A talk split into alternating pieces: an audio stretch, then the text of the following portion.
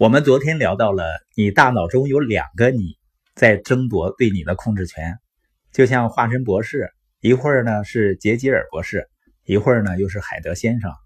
只不过呢，较高层次的你意识不到较低层次的你，而这个冲突是无处不在的。如果你足够仔细观察，你确实能够看到你大脑中有两个不同的部分争吵的情况。比如呢，有的时候人会对自己感到愤怒。恨自己，就是他的前额皮层和杏仁核争吵。当一个人问自己：“我怎么在宴席上吃了这么多红烧肉和这么多甜点？”答案就是因为较低层次的你战胜了理性的较高层次的你。我曾经有个生意伙伴啊，他的生活状况呢，经济压力很大。从理性上呢，他非常清楚的知道，他要把业余时间充分利用起来，建立自己的生意。但是他说呢，他就管不住自己，总是要玩游戏啊、看小说啊，就是走不出去。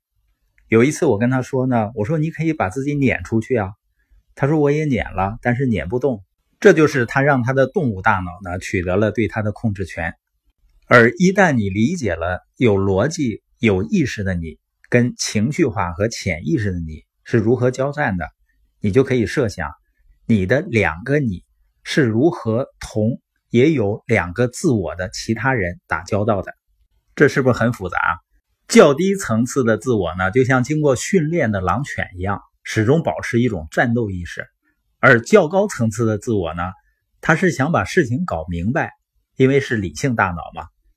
有的时候人们会很困惑，或者觉得别人不可理喻，因为不管是你还是你打交道的人，通常根本就不知道。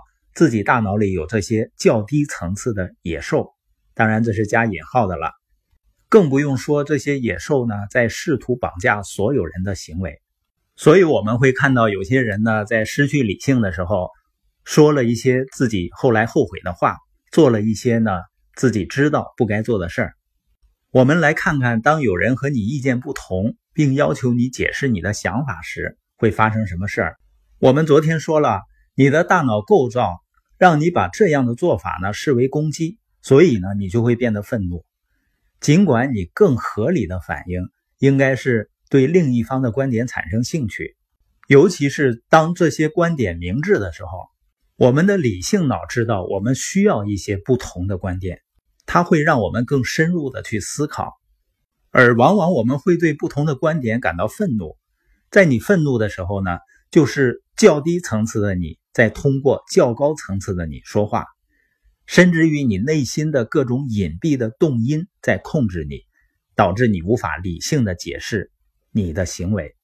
通过研究发现呢，连最聪明的人通常也会表现出这样的行为。所以要高效的行事，你就绝不能允许想要自己正确的需求压倒找出真相、找出事实的需求。我们都知道，一个人自信，对自己所做的事情有自豪感是好事儿。